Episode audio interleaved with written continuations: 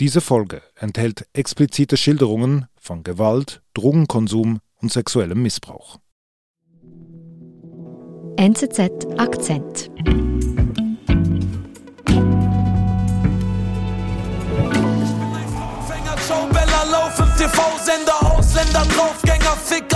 Frank, bevor wir beginnen, ähm, braucht diese Folge eine Triggerwarnung?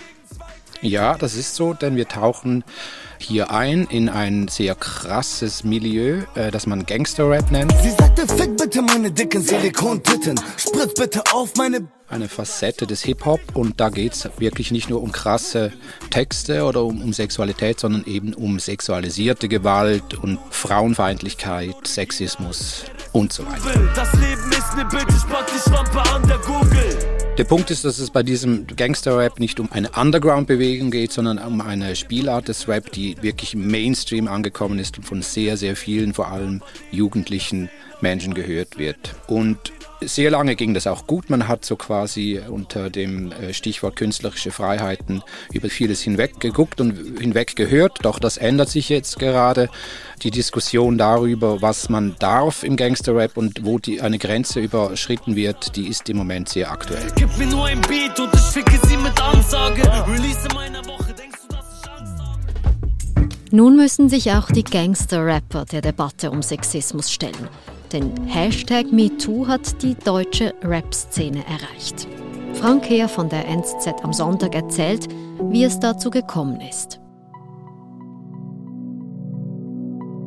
Wenn ich einmal sage, Samra, nein, ich möchte nicht, Samra, nein, lass mich in Ruhe. Wenn er zu mir sagt, komm. Das ist die deutsche Influencerin Nika Irani. Dann aber in sein Schlafzimmer im Studio zerrt, die Tür zumacht eher so bekannt aus dem Erotikgewerbe, er hat ein paar 10.000 Follower auf Instagram, ist ansonsten nicht sehr bekannt, tauchte in keinen Schlagzeilen auf, bis sie jetzt eben vor kurzem ähm, dem sehr bekannten deutschen Gangster-Rapper Samra in einer Insta-Video-Botschaft vorgeworfen hat, sie vergewaltigt zu haben. Ich möchte einfach nur dass klargestellt wird, was für ein Mensch er ist. Hier postet sie ein Video Anfangs Juni, in dem sie dem Rapper Samra ja eben vorwirft, sie in seinem Studio vergewaltigt zu haben, indem er sie ins Schlafzimmer zerrt, aufs Bett wirft, sie dann festhält, sie 20 Mal Nein gesagt hat, dass sie nicht Sex mit ihm haben wolle,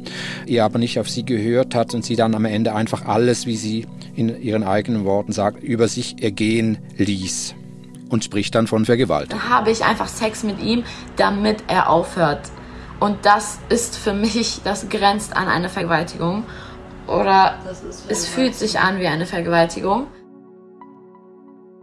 Wer ist denn dieser Samra?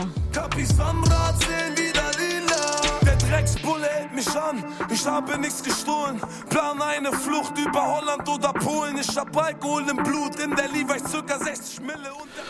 Samra ist wirklich einer der, der erfolgreichsten und bekanntesten deutschen Gangster-Rapper. Das bedeutet, dass auf YouTube oder Spotify seine Songs Streaming-Zahlen so im Bereich von 50, 60, 70 Millionen erreichen. Mhm. Er ist 26, aufgewachsen in sehr prekären Familienverhältnissen in einer Berliner Sozialsiedlung. Mhm. Er ist wirklich einer, der sich von ganz unten nach oben rappte, mhm. auch dank sehr großem Talent, ähm, aber mit einem sehr explosiven Themenmix also der von diesem Gangster-Narrativ lebt. Also es geht immer um Drogen, Sex, um das Leben auf der Straße, wo man eben auch eine sehr aggressive Sprache braucht, um zu überleben. Ficke Bitches in Budapest, setz mich an den Tisch. Ich steh sofort all in. Echte Legende, so wie George Foreman. Bunkerware aus Bolivien.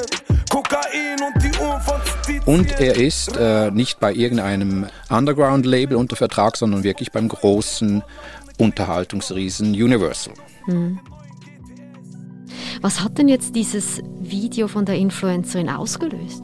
In den Medien erstmal gar nichts, aber auf den sozialen Medien musste Nika Irani einen Shitstorm über sich ergehen lassen. Es passierte nämlich das, was immer passiert, dass man das Opfer versucht, in die Täterecke zu drängen. Das heißt, dass man sie beschuldigte, selbst dafür verantwortlich zu sein, dass es überhaupt so weit kam, mhm. die Tatsachen zu verdrehen. Also das typische quasi Victim Blaming. Also kam das dann vor allem von Fans aus der Rap-Szene? Genau, was natürlich Samra wieder dazu veranlasste, sich Zeit zu nehmen mit seinem Dementi. Erst zwei Tage später stritt er alles ab. Worauf sich die ebenfalls sehr bekannte deutsche Rapperin Shirin David auf ihrem Instagram-Account zu Wort meldete und sich zwischen vermeintliches Opfer und vermeintlichen Täter stellte. Das heißt, sie nahm die Influencerin unter Schutz. Shirin David hat auf jeden Fall einen großen Einfluss, denn ihr Instagram-Account zählt über 5 Millionen Follower. Das heißt, mhm. wenn sie etwas sagt, dann hat das auch einen Einfluss. Und in diesem Fall hatte sie es tatsächlich geschafft, den Speer umzudrehen. Das heißt, auf die Situation des Opfers aufmerksam zu machen und eben auch darauf, dass die meisten Missbrauchsvorwürfe, wenn es zu, zu Vergewaltigung oder sexueller Gewalt, sexualisierter Gewalt kommt, eben tatsächlich auch stattgefunden haben. Mhm. Und sie weist darauf hin, dass sexualisierte Gewalt in der deutschen Gesellschaft an der Tagesordnung sind. Das heißt, jede siebte Frau in Deutschland kann von einem persönlichen Erlebnis berichten, in der sie sexualisierte Gewalt erlebt hat. Mhm. Hier positioniert sich als eine sehr bekannte Rapperin und beschützt die deutsche Influencerin. Was geschieht dann? Was löst die, die Rapperin aus damit? Das hat etwas ausgelöst, was eigentlich schon seit Jahren gefordert wird, nämlich eine MeToo-Debatte im Deutschrap, mhm. worauf sich eine Hashtag Deutschrap MeToo Gruppe gebildet hat, die eben dazu aufruft, Frauen dazu aufruft, also von ihren Erlebnissen, von ihren negativen Erfahrungen in der deutschen äh, Rap-Szene zu berichten. Mhm. Also wie muss ich mir das vorstellen? Hier bildet sich wirklich eine Bewegung, wo man sich auf den sozialen Medien austauscht. Ganz genau. Also Opfer werden dazu aufgerufen, von ihren Erfahrungen zu berichten, natürlich anonym. Diese mhm. werden gesammelt, archiviert und dann analysiert. Mhm. Und von welcher Reichweite sprechen wir da? Nach aktuellem Stand handelt es sich um mehrere hundert Berichte, die eingegangen sind und der Instagram-Account von Deutschrap Me Too hat bereits äh, 27.000 Follower. Also hier ist die Debatte um MeToo in der deutschen Rap-Szene angekommen, ausgelöst eigentlich vom Vorwurf an den Rapper Samra, er habe die Influencerin vergewaltigt. Was sagt er selbst denn zu diesen Vorwürfen? Natürlich streitet er alles ab und das muss man natürlich auch so stehen lassen, denn tatsächlich äh, werden dann die, die Gerichte entscheiden, was, wie sie das sehen. Mhm, also die beiden werden sich vor Gericht sehen. Genau. Mhm.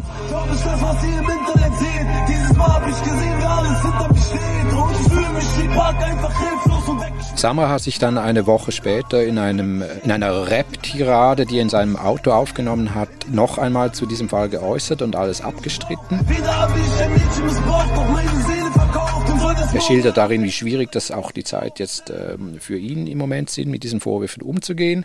Man kann ja jetzt auch noch nicht vorverurteilen. Wir müssen die Sache mal so stehen lassen äh, und sehen, was passiert, wenn sich die beiden vor Gericht treffen. Mhm.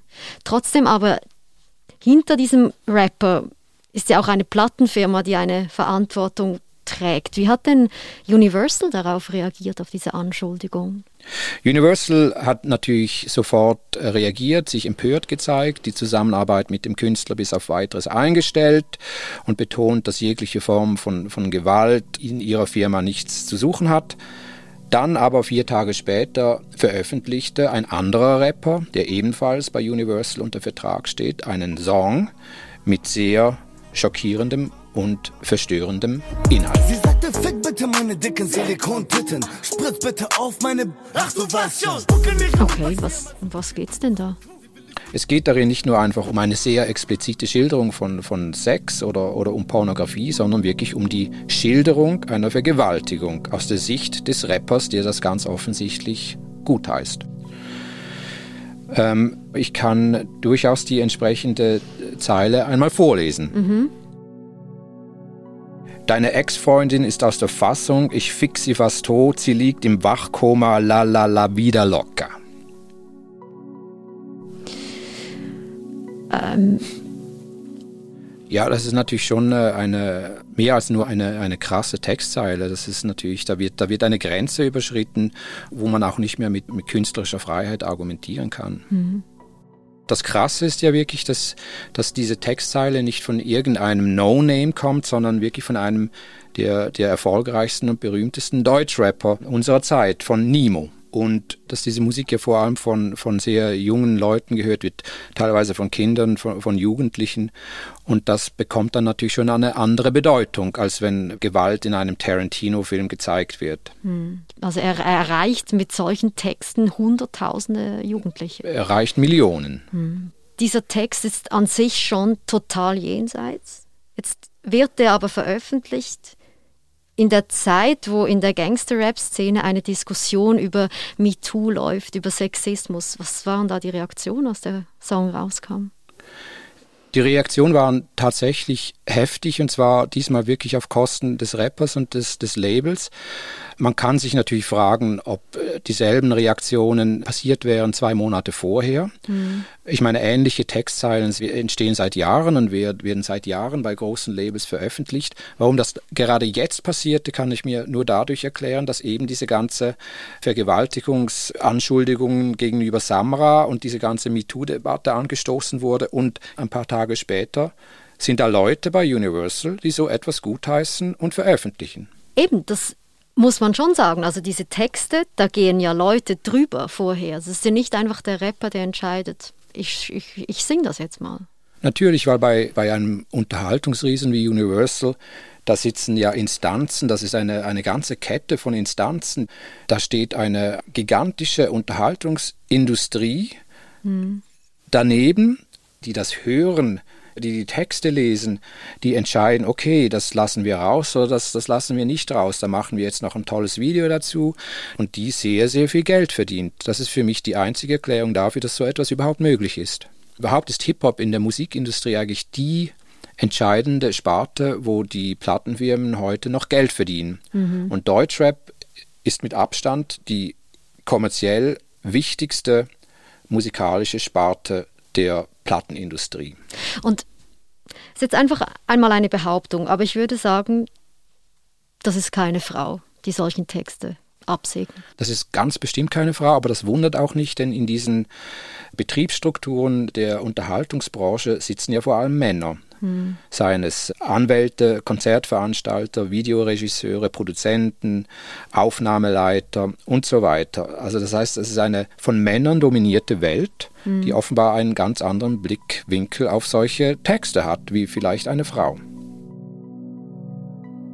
Ist das denn auch der Grund, kann man sagen, weshalb die ganze MeToo-Debatte auch erst jetzt, vier Jahre nach Harvey Weinstein, beim Gangsterrap angekommen ist? Ja, da kann man sich wirklich fragen, warum das so lange dauerte. Ich glaube, es hat zum einen wirklich damit zu tun, dass die Plattenindustrie kein Interesse daran hat, etwas zu stoppen, das sehr erfolgreich ist. Andererseits auch damit, dass es immer einen sehr konkreten Fall braucht, der den Stein dann ins Rollen bringt, wie jetzt diese Geschichte mit Samra.